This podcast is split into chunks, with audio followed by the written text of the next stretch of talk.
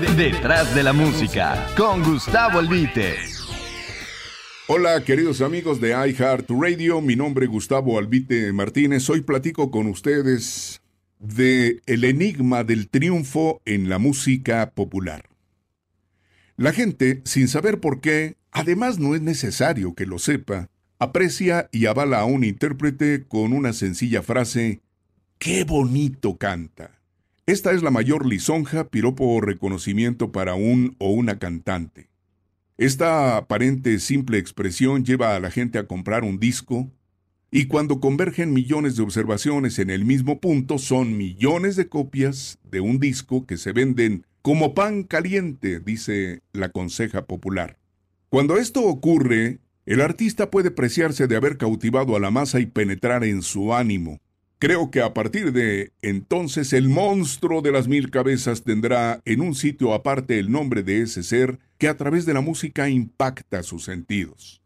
Pero oiga usted, ¿cuál es el secreto para tal aceptación? ¿Cuál es la fórmula del éxito? No hay una medida en ningún sistema métrico ni de ningún otro tipo para saber quién canta bien o bonito y quién no lo hace muy bien. Solo existe quien gusta y quien no gusta. Simples apreciaciones y decisiones. Aquí la lógica no cuenta cuando la consideración es general. Los eruditos en la materia sucumben ante la decisión popular. ¿Por qué muchos empiezan, pero muy pocos llegan? Ejemplos muchos, pero en México el ejemplo lo constituyen Jorge Negrete y Pedro Infante de manera diferente. El charro cantor poseía un torrente de potente y bella voz. En un principio, como muchos saben, se dedicó a la interpretación de piezas de ópera, género que exige cualidades extraordinarias en la voz, inclusive para ser escuchada sin necesidad de micrófono. Jorge, altivo, sobrio y un tanto solemne, bajo la dirección del maestro Manuel Esperón, integró un catálogo muy nutrido de éxitos que ilustró al mundo sobre el charro cantor mexicano, apuesto, valiente, enamorado. Pedro Infante, en cambio, con una voz pequeña, pero bien manejada, sin estudios profesionales de canto, de menor estatura que Negrete, pero con mayor simpatía y sangre ligera, penetró hasta lo más profundo de los sentimientos de la gente más sonriente y coloquial como el ciudadano de a pie, cautivó a un pueblo y sembró su imagen para siempre. Es memorable aquel mano a mano en el teatro lírico entre ambos cantantes y actores. Jorge cantó, terminó de hacerlo y no regresó aun cuando las palmas estruendosamente se lo pedían. En contraste, Pedro Infante cantó y cantó hasta con solo una guitarra después de que el mariachi dejó el escenario cansado. Bueno, también fue un acto mercadotécnico, pero, sin duda, Pedro cantaba y al mismo tiempo encantaba. Pero, haciendo a un lado el manejo psicológico del público, no existe comparación en las cifras de venta de discos y películas de uno y otro, y es muy marcada la profundidad diferente de la huella que dejaron ambos. Mientras Pedro Infante sigue consiguiendo ratings en la exhibición de sus películas en televisión y significando una presencia en todas las clases sociales y consiguiendo fans en las nuevas generaciones, Jorge solo es una referencia del pasado y del bello canto. La belleza y la técnica de una potente voz emitida profesionalmente sucumbe muchas veces ante la calidez y la sinceridad de la voz que brota del corazón.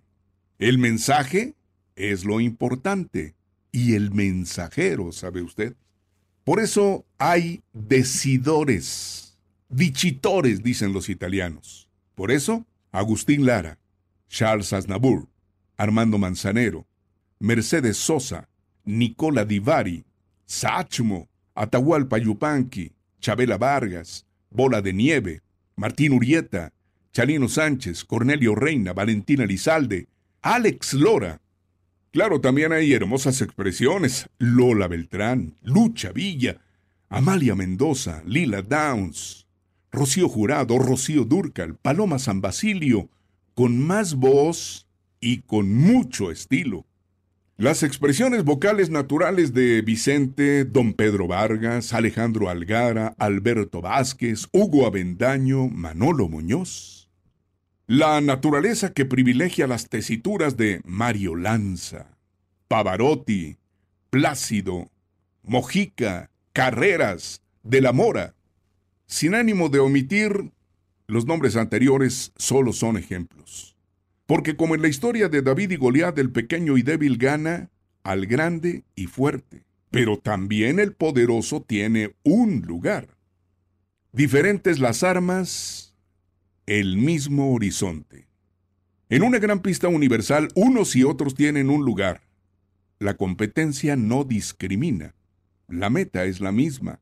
Fama, gloria, fortuna, aceptación del gran público, el gran público. El misterio no ha sido revelado. ¿Qué es lo que consigue la emoción de la gente? ¿Será la belleza de la voz? ¿El color? ¿La fuerza? ¿El vibrato? ¿La sensualidad? ¿La sinceridad? ¿La potencia?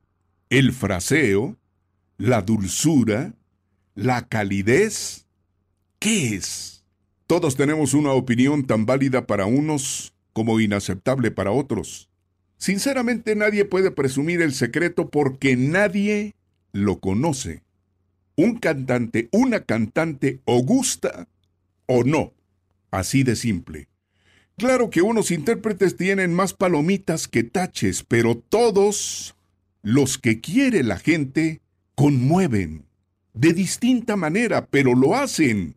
Y sabe usted, gracias a Dios, que es así. La música es así, diversa, plural y enigmática, como la propia vida. Detrás de la música, con Gustavo Albite. iHeartRadio.